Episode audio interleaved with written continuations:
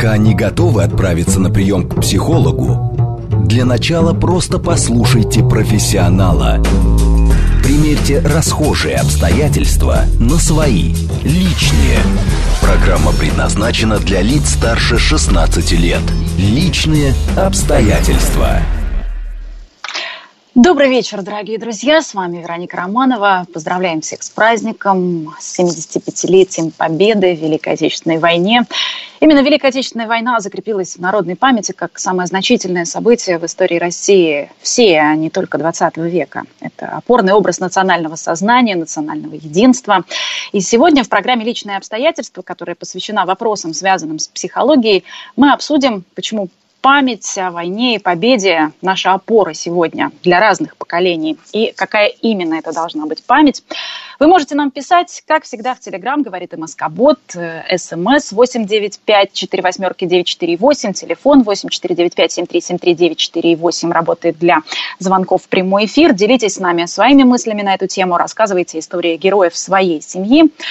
А у меня в гостях, э, конечно, дистанционно сегодня доктор исторических наук, профессор, специалист по психологии войны Елена Синявская. Елена Спартаковна, здравствуйте. Здравствуйте, Вероника. Давайте начнем нашу беседу, э, которая объясняет, почему сегодня мы именно такие.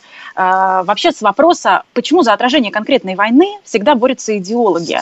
И особенно за те события, которые связаны с Великой Отечественной войной.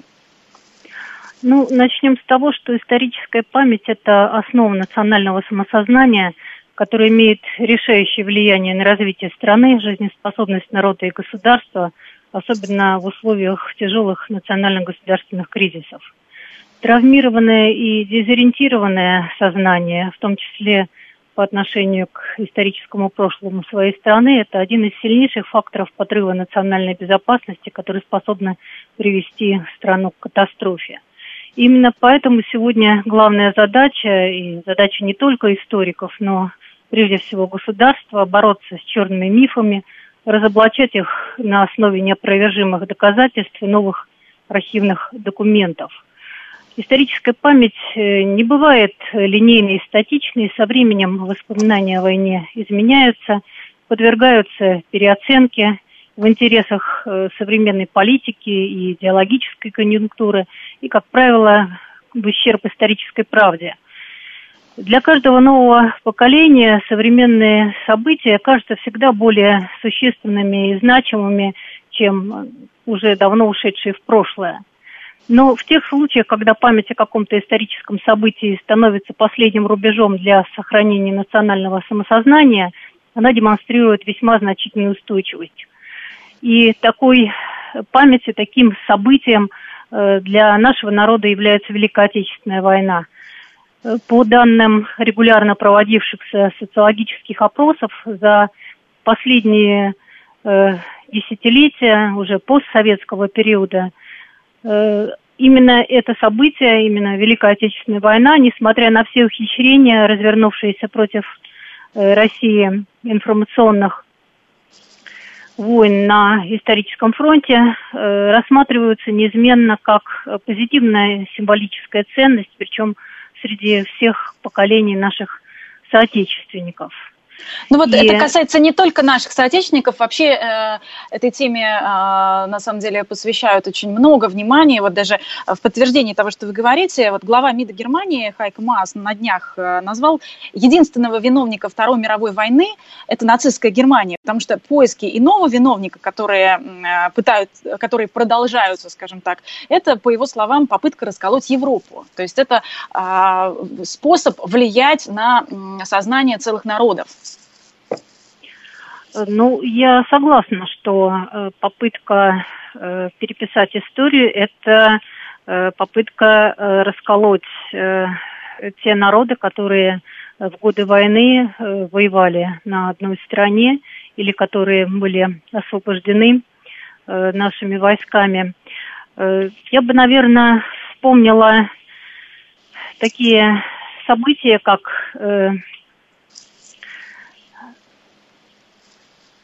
Да-да-да, мы, мы вас слышим. Да, да, значит, я бы вспомнила такие события последних э, лет и даже последних э, недель и дней, как осквернение и надругательство над нашими памятниками, мемориальными э, символами. Э, и не далее, как вчера на ИНСМИ я прочитала очередную пакость, э, который поздравил в кавычках нашу страну с юбилеем Победы один чешский журналист. Я не хочу озвучивать его фамилию, много чести, но статья называла «Вступление Красной Армии в Прагу» было такой же трагедией, как вступление армии Третьего Рейха. Э, в этой статье много лжи, там вообще все ложь, но особо меня зацепил такой пассаж, э, что если бы в Прагу вошла Третья армия Патона, которая за два дня до прихода советских солдат отправила э, в Прагу свой разведывательный отряд, то послевоенная судьба страны сложилась бы иначе, и, вероятно, не было бы такого поголовного и жестокого уничтожения судетских немцев – Э, это он нас обвиняет в уничтожении немецкого населения Чехии. Честно говоря, вот очень жаль, что весь послевоенный период советское руководство, щадя чувства своих союзников по социалистическому лагерю, не придавало огласке документы 1945 года. И кажется, сейчас вот самое время сделать это. Э, хочу процитировать один такой архивный документ – в донесении политотдела 4-й танковой армии начальнику политуправления 1-го Украинского фронта генерал-майору Яшечкину от 18 мая 1945 года об отношении чехословацкого населения к немцам сообщалось. За время пребывания в Чехословакии бойцы и офицеры наших частей были неоднократно очевидцами того, как местное население свою злобу и ненависть к немцам выражало в самых разнообразных, подчас довольно странных, необычных для нас формах. Все это объясняется огромной злобой и жаждой мести, которая питает чехословацкий народ к немцам за все совершенные преступления. Злоба и ненависть к немцам настолько велики, что нередко нашим солдатам и офицерам приходится защищать немецкое население от самочинных расправ э, над гитлеровцами со стороны чехов. Подробное перечисление описания этих необычных по форме расправ – это сжигание живьем на кострах, подвешивание за ноги, вырезание на теле из свастики и многое другое – мало отличалось от того, что творили в оккупированных ими странах э, сами гитлеровцы. Однако столь буквальное исполнение ветхозаветного принципа око за око, зуб за зуб, э, судя по документам, вызывало у наших солдат недоумение и неприятие, потому что они в понимании справедливого возмездия – исходили как раз из принципа, что не должны уподобляться немцам. Так кто же в результате оказывается варваром? Красная армия, которая защищала гражданских немцев и военнопленных от кровавых расправ со стороны чехов, поляков эти тоже, кстати говоря, были ох как хороши, и представители других народов, освобожденных нами стран, или сами цивилизованные европейцы, какими они сейчас пытаются себя представить, и оскверняют и рушат наши памятники. Ну вот мы сегодня э, поговорим о том, э, почему это страшно и э, чем это опасно для молодого даже поколения, да, которое не застало эти события. Давайте вот э, к этому плавно подойдем. Почему нам важна долговременная историческая память и э, на становление скольких поколений повлияла Вторая мировая война? То есть э, как это в нас звучит сегодня? Почему мы сегодня именно такие, какие мы есть? И как эти события в нас отзываются? Ну, любая война через своих участников э, э, влияет на целое поколение современников. Однако понятие фронтовое поколение в 20 веке мы связываем только с одной конкретной войной, с Великой Отечественной. Что такое фронтовое поколение? Э, это когда миллионы людей в переломные моменты развития общества осознают себя поколением – поколение – это люди, которые не просто одновременно живут, а поглощенные одной идеей одновременно действуют.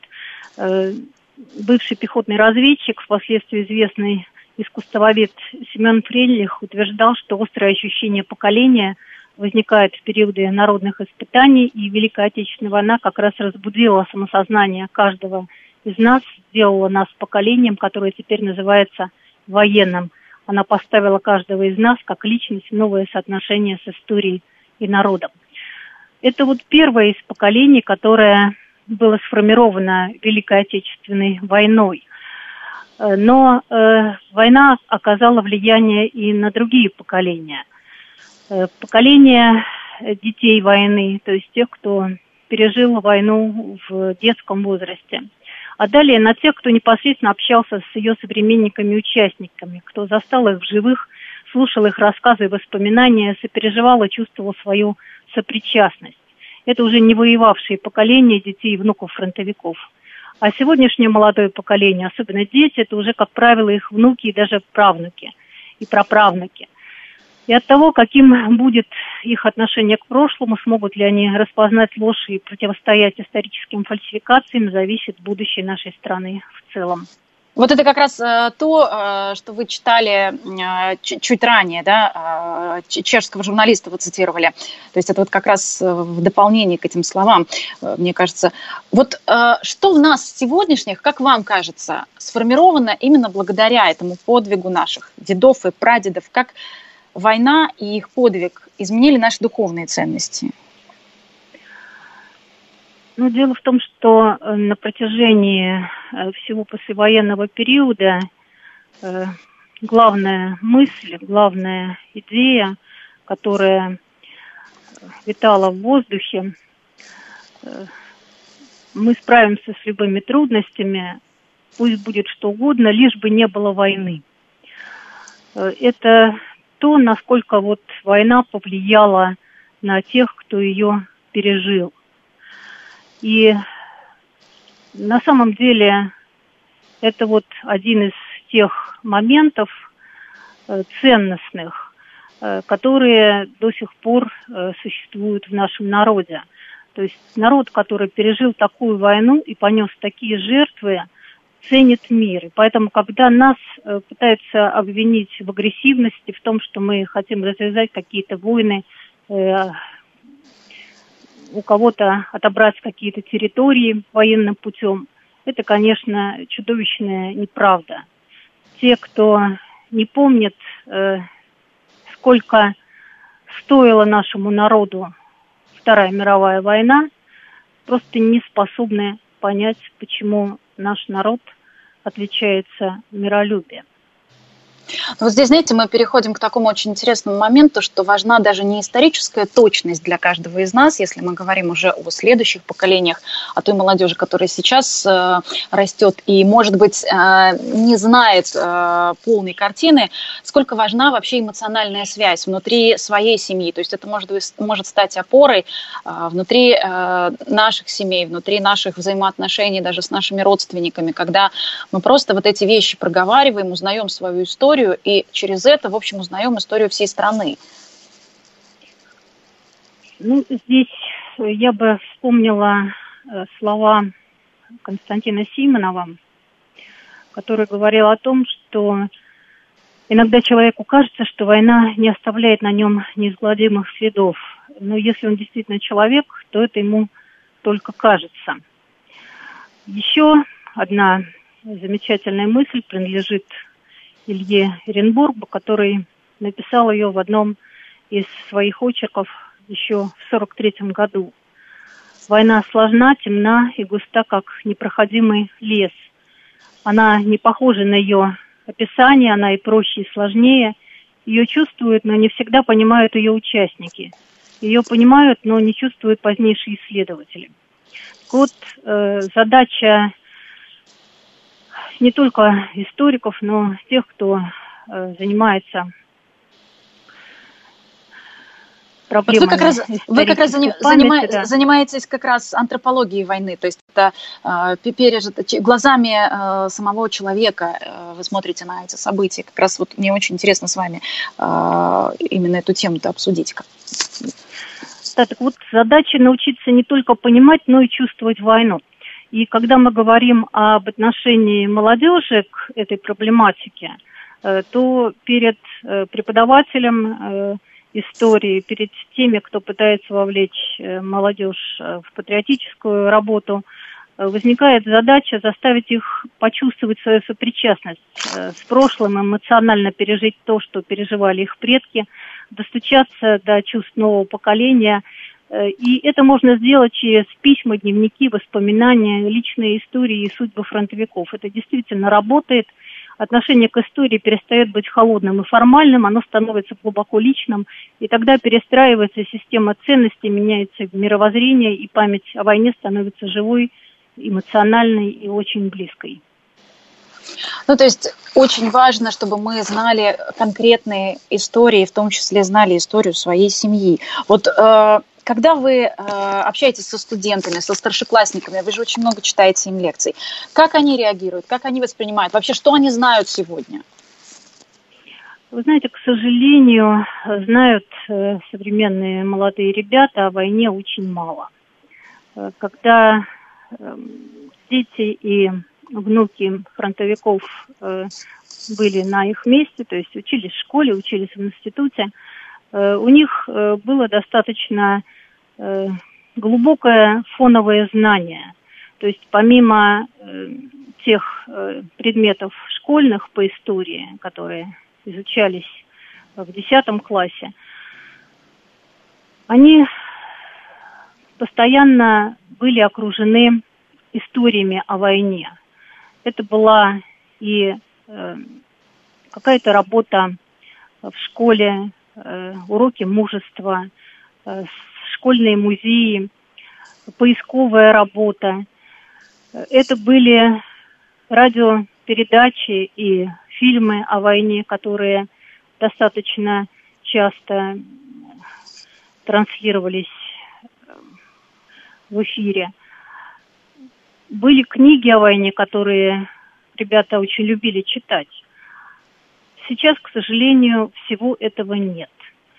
И знание о войне, оно сосредоточено только вот на предмете истории в школе, а там этому периоду уделено буквально несколько уроков, за которые невозможно не изучить, не понять, какое это было важное, трагическое, героическое событие для нашего народа. Но вот вы, когда через личные истории, через э, письма фронтовиков э, рассказываете что-то, молодое поколение реагирует, в них это отзывается сегодня?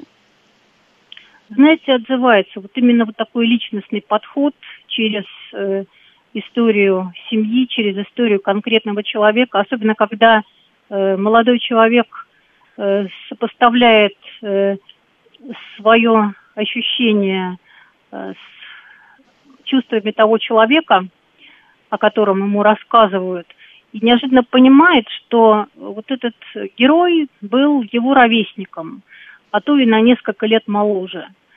И задается вопросом, а смог бы я в таких условиях совершить такой же поступок, смог бы я вот так пережить все эти трудности – и это действительно очень сильно влияет на восприятие ребят, и многие из них после вот таких э, бесед, после таких лекций э, обращаются к э, этой проблематике, пишут, например, студенты курсовые и дипломные работы о военной антропологии, то есть о человеке на войне. А что-то меняется в, в э, школьниках и студентах? Э, что-то крепнет? Я пытаюсь просто понять, как, как оно действует сегодня на нас, подвиги, совершенные нашими героями ради нашего мирного неба. То есть вот эта скрепляющая идеология нашего общества, победа, одержанная 75 лет назад, она ведь для большей части населения должна стать, стать по сути, мерой всех моральных понятий. Добра и зла, человечности, жестокости, отвагости, трусости, жизни и смерти. То есть э, работает ли это действительно через изучение вот, антропологии войны?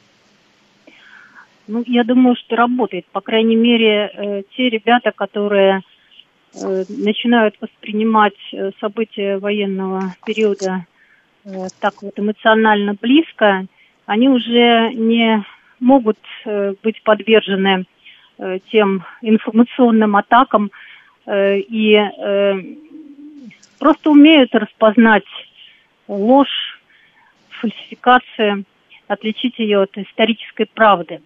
Потому что когда включаются чувство, это очень хорошо влияет и на умение мыслить и логически оценивать какие-либо события. Ну вот сейчас есть э, бессмертный полк, И э, феномен, наверное, можно объяснить тем, что, по сути, э, эта идея, она была всегда, просто она стала реализованной. И это тоже помогает передавать вот эту эмоциональную память.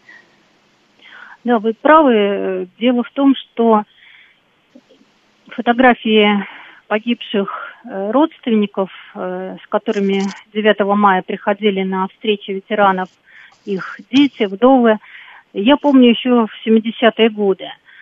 Просто тогда было очень много живых фронтовиков. Но когда это поколение стало постепенно уходить из жизни, на встречах, которые раньше были встречами ветеранов, э, продолжали собираться уже их родственники с портретами. И так, в общем-то, продолжалось довольно долго, но не было массовым явлением. А потом как будто прорвало плотину, и поднялся бессмертный полк. Память о войне обрела новое дыхание. И этот момент э, совпал э, на самом деле с русской весной, с э, присоединением Крыма. Хотя инициатива этого народного движения родилась на несколько лет раньше, э, такой массовой она стала именно в 2014 году, когда бессмертный полк буквально выплеснулся на улицы и площади всей страны и даже за ее пределами. Видимо, вот то духовное единение – и духовное единение, связанное с памятью о войне, они как-то вот объединились в одно целое. Ну, то есть это когда страна становится больше, чем, скажем, просто территория, да, когда ты понимаешь, что это история твоей семьи, что это жизнь и э, сложнейший труд и подвиг э, членов твоей семьи, которых, э, может быть, ты сам еще не видел, но помнят родители, помнят бабушки.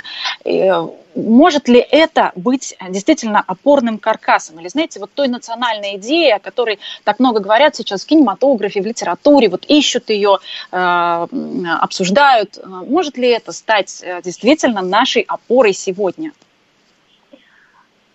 Ну, я думаю, что это и есть уже наша опора сегодня, потому что когда люди оглядываются на прошлое, на периоды вот таких тяжелых испытаний, э, они говорят себе, если выстояли наши предки, то выстоим и мы. Если они смогли, значит мы тоже сможем. Мы плоть от плоти и кровь от крови тех, кто сражался и победил, и победил, будем же их достойны. То есть вот это вот, э, да, та самая национальная идея преемственности поколений, э, преемственности истории, которую нельзя разрушить. А вот эти э, информационные войны и, скажем так, манипуляции, чем они опасны для особенно молодого поколения, которое не знает э, историю своей страны? Ну, прежде всего, это опасно потерей э, своей идентичности. Народ, который забыл или предал свое прошлое, не имеет права на будущее – да и на самом деле этого будущего у него просто не будет. Он исчезнет, растворится, утратит свое национальное самосознание. Вот в этом, конечно, главная опасность. И именно к этому нас пытаются подвести те, кто нападает на нашу историю, пытается ее очернить и разрушить нашу историческую память.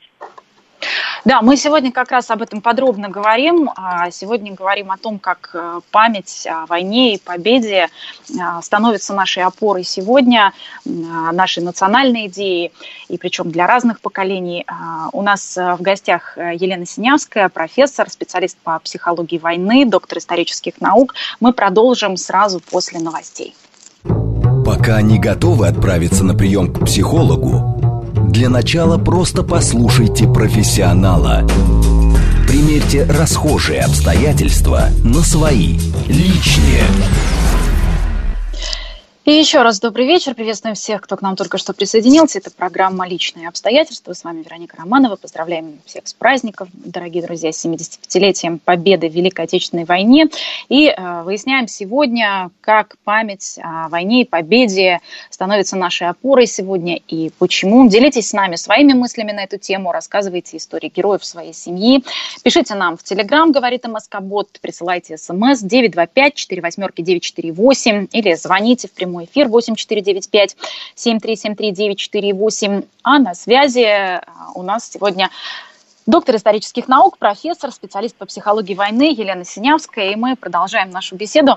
А, Елена Спартаковна, вот э, мы сегодня считаем события тех лет источником откуда мы берем свое, в общем, мор, свои моральные силы и, наверное, какое-то вдохновение, если так можно сказать, в периоды новых тяжелых исторических испытаний. А, как вы считаете, верно ли это? Да, безусловно, и э, именно вот э, периоды э, испытаний, когда э, народ проявляет лучшие свойства своего характера, э, они становятся примером для потомков в будущем. Э, ведь война – это не только сиюминутный героический порыв и подвиг.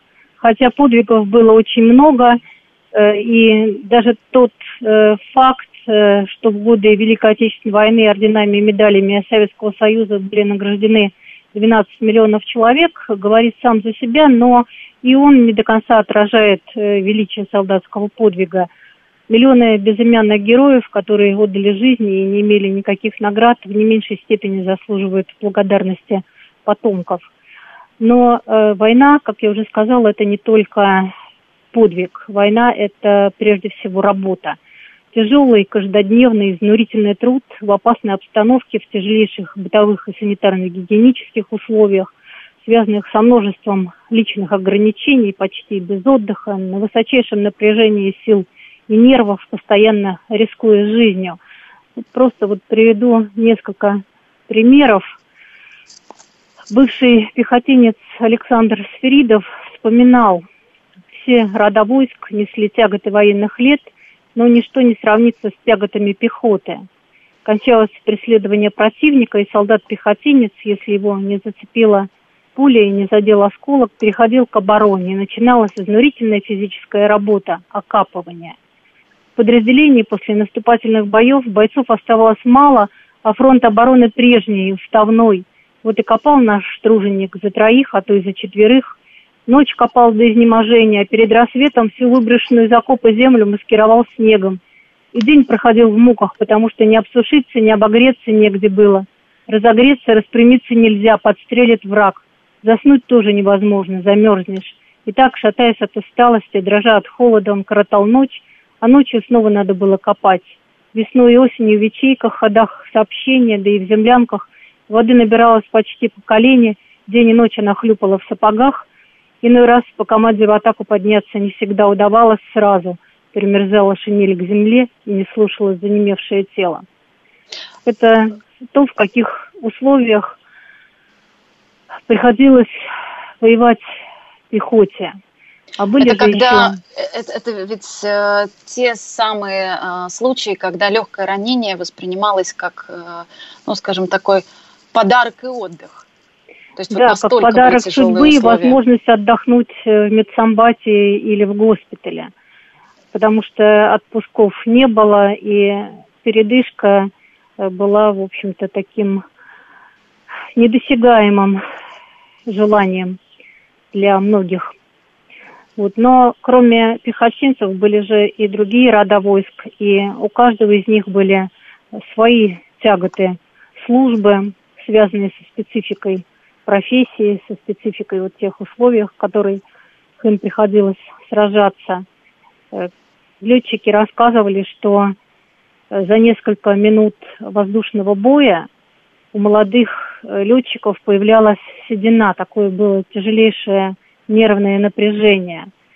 И такие были перегрузки, что возвращаясь с аэродрома, возвращаясь из боя на аэродром, э, они просто вот утыкались лицом в приборы, э, теряя сознание. Но молодость выручала, и спустя несколько часов они снова были готовы к полету, снова летели в бой. Ну, это вот те истории, которыми действительно должно вдохновляться последующее поколение, и это те разговоры, которые, наверное, стоит э, периодически вести э, на кухнях, да, и обсуждать, передавать э, историю своей семьи, свой вклад в сегодняшнюю мирную жизнь тем поколениям, которые сегодня должны это сохранить, должны это беречь, должны этим гордиться. Вот это ведь еще и наша опора внутри э, семьи каждого из нас. Вот я хочу, чтобы э, сегодняшняя наша программа, она именно была об этом, о том, как события тех лет влияют на нас до сих пор и могут стать э, нашими опорами, могут стать нашим каркасом. Вот продолжая говорить о том, как э, влияние событий тех лет распространяется на нас до сих пор, как э, изменилось наше отношение и наше взаимодействие с другими народами после Второй мировой? Особенно учитывая, что 7 миллионов советских воинов сражались за пределами Родины, просто напомним, да, и больше миллиона погибли за освобождение народов Европы от фашизма. И то, как сейчас э, манипулируют как раз фактами и пытаются их подтасовывать, как это на нас сейчас влияет. Ну, вопрос э, очень сложный и многоплановый. Во время войны у нас были государства-противники, были государства-союзники – но дело в том, что государство и населяющих народов – это разные понятия. К народам у нас не осталось ненависти и вражды, а политика разных государств, как и международная обстановка в целом, на протяжении 70 с половиной послевоенных десятилетий не раз изменялась, и память о войне, к сожалению, становилась заложником этой политики. Сегодня историческая политика Запада ведет тому, что большинство его населения ну, просто не знает истины о Второй мировой войне. Э, пять лет назад, к прошлому юбилею Победы, э, был проведен социологический опрос, э, и выяснилось, что граждане Франции и Германии, соответственно, 61 и 52 процента, считают важнейшими для освобождения Европы действия американской армии. 16% англичан э, с этим согласны, но 46% э, уверены, что главную роль сыграла английская армия. И только 13% из опрошенных э, при ответе на вопрос, кто сыграл ключевую роль в освобождении Европы во Второй мировой войне, назвали советскую армию. Причем больше всего таких людей оказалось э, в Германии, нашем бывшего противнике. 17%, э, в Великобритании 13% и во Франции всего 8%. Ну, а сейчас ситуация с исторической памятью о Второй мировой войне в Европе еще более ухудшается. Хотя не все жители освобожденных нами стран страдают беспамятством и неблагодарностью. Есть настоящие люди, которые помнят добро, ухаживают за воинскими захоронениями и мемориалами советским воинам, противостоят уничтожению и осквернению наших святынь, но, к сожалению, тем думающим и чувствующим людям сегодня очень трудно идти против мощного течения антироссийской пропаганды своих властей и далеко не всегда безопасно. Им сейчас, наверное, требуется не меньше мужества, чем участникам движения сопротивления в период нацистской оккупации. Ну да, геополитический наследник СССР Российской Федерации, он стал объектом мощного давления со стороны э, стран Запада. А как результат Второй мировой все-таки помогают геополитической безопасности сегодня? Ну, э, я бы немножко по-другому сформулировала вопрос. Э, как э, влияют на геополитическую безопасность попытки пересмотреть итоги и результаты Второй мировой войны. Или, или итоги результаты, да. То есть и вообще зачем а, они проводятся, что Запад не может, скажем так, простить нам или себе? Э, ну, э, в первую очередь попытки пересмотреть э, итоги Второй мировой войны э, лежат э, в области идеологии, но не только в области идеологии. Во-первых, это связано с политикой, потому что искажение освободительной роли СССР в победе над фашистской Германией направлено на подрыв международного положения современной России как правоприемницы СССР.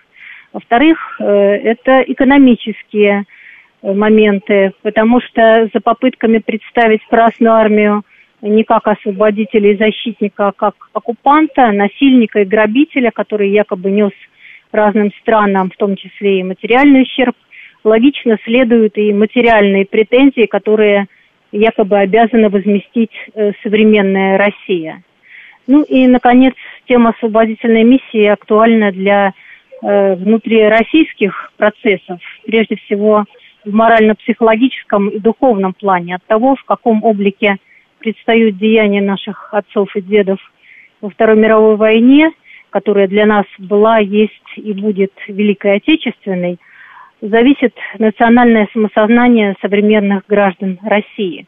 Когда массовый подвиг народа и его армии пытаются подменить образом варваров, которые совершали массовые преступления, удары наносятся в ценностное ядро самосознания народа, а травмированное национальное сознание фактически лишает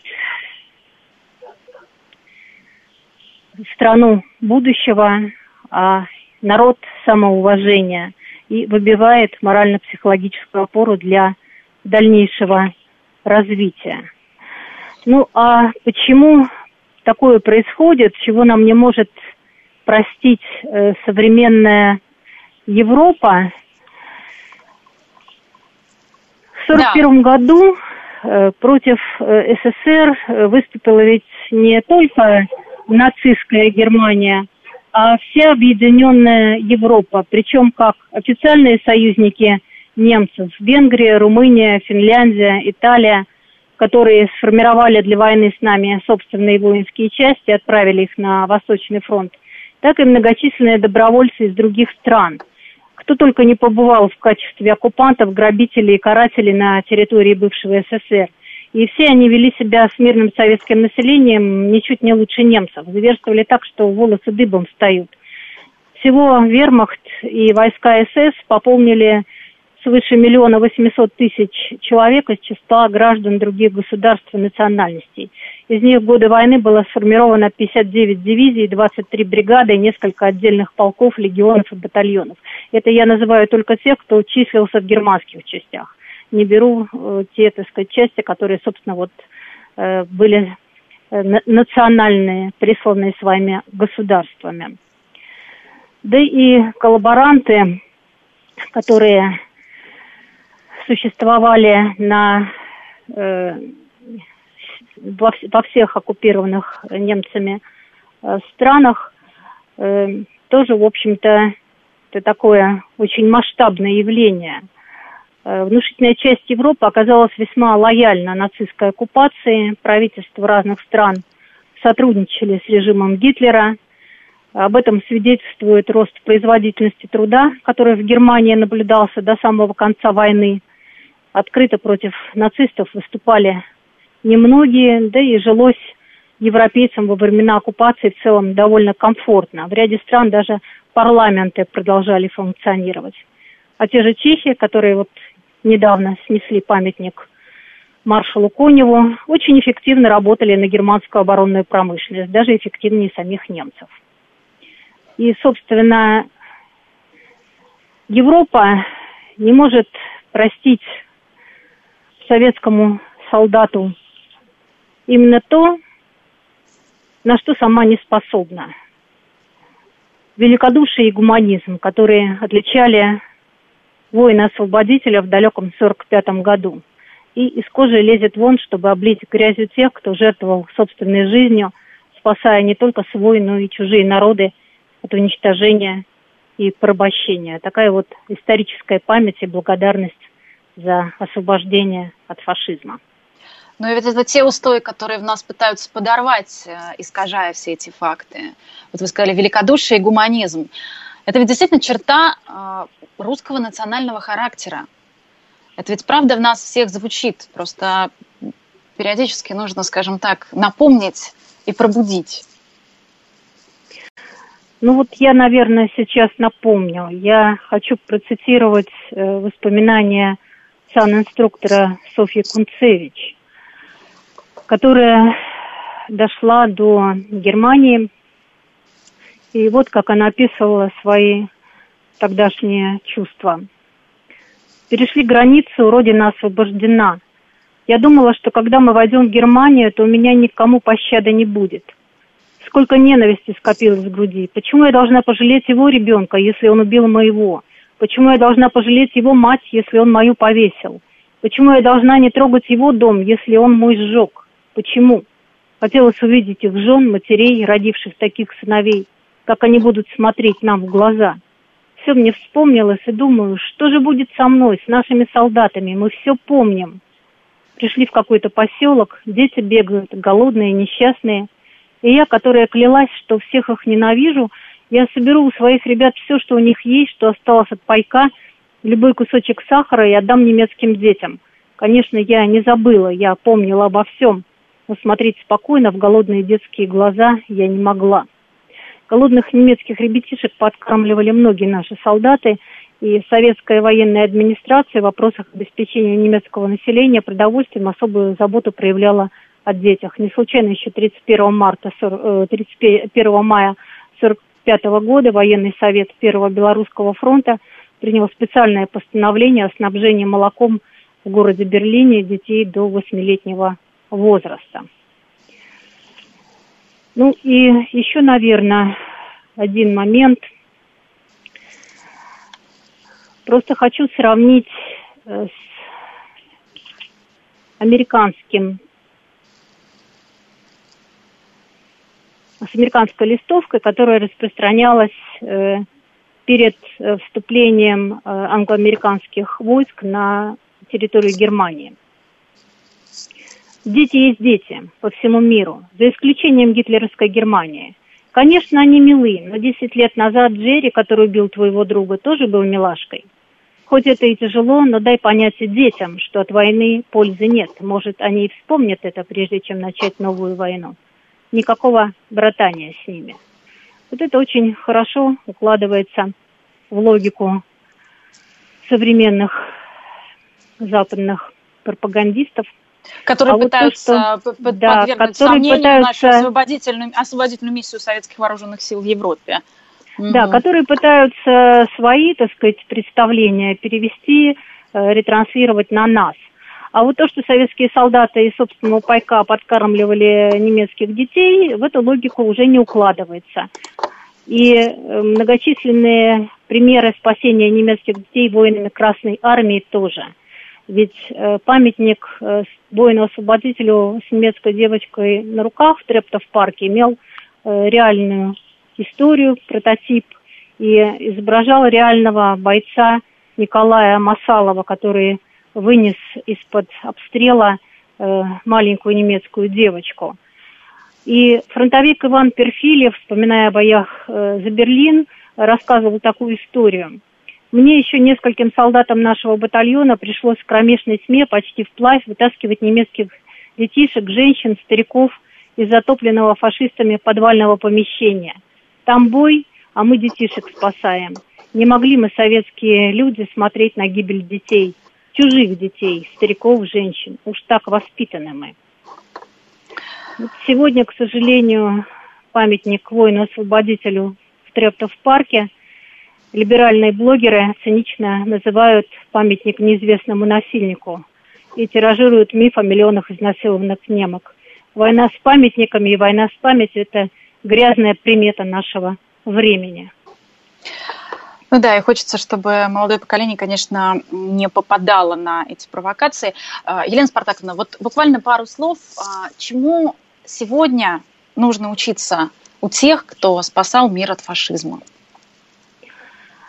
У фронтового поколения нам следует учиться многому.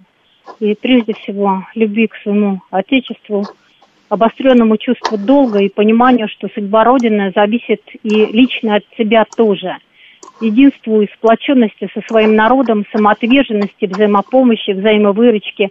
Я хочу привести только один пример, который касается именно вот самых последних э, дней войны. Э, на многих направлениях боевые действия уже завершились, и те, кто находился в воинских частях, казалось, должны были радоваться, что для них все закончилось что уж теперь-то они уцелеют и живыми вернутся домой. Но документы свидетельствуют, что многие из тех, кто воевал на других фронтах, не на главном направлении, испытывали совершенно особое чувство. Как же так? А Берлин? Мы на Берлин хотим. Воевали, воевали, а Берлин без нас брать будут. Видите нас на Берлин. Ну, Адмирал все, э, да, Сысоев да, вспоминал. Это действительно да. такое, такое чувство. Простите, что я вас прерываю. Мы просто должны уже завершать. Mm. Просто мы напомним, что победу одержали люди, единую, большую.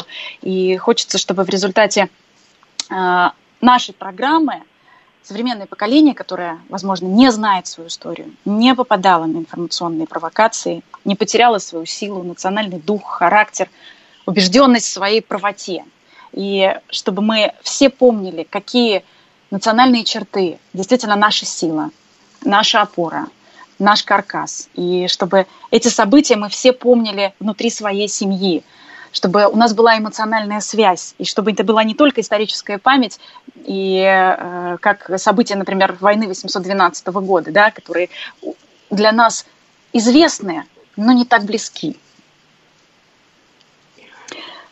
Спасибо Мы вам огромное за э, эту беседу.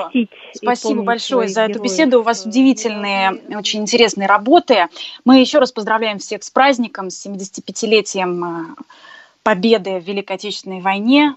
У нас в гостях э, была профессор, доктор исторических наук, специалист по психологии войны Елена Синявская. А сейчас на радио «Говорит Москва» минута молчания в честь светлой памяти павших в борьбе против фашизма.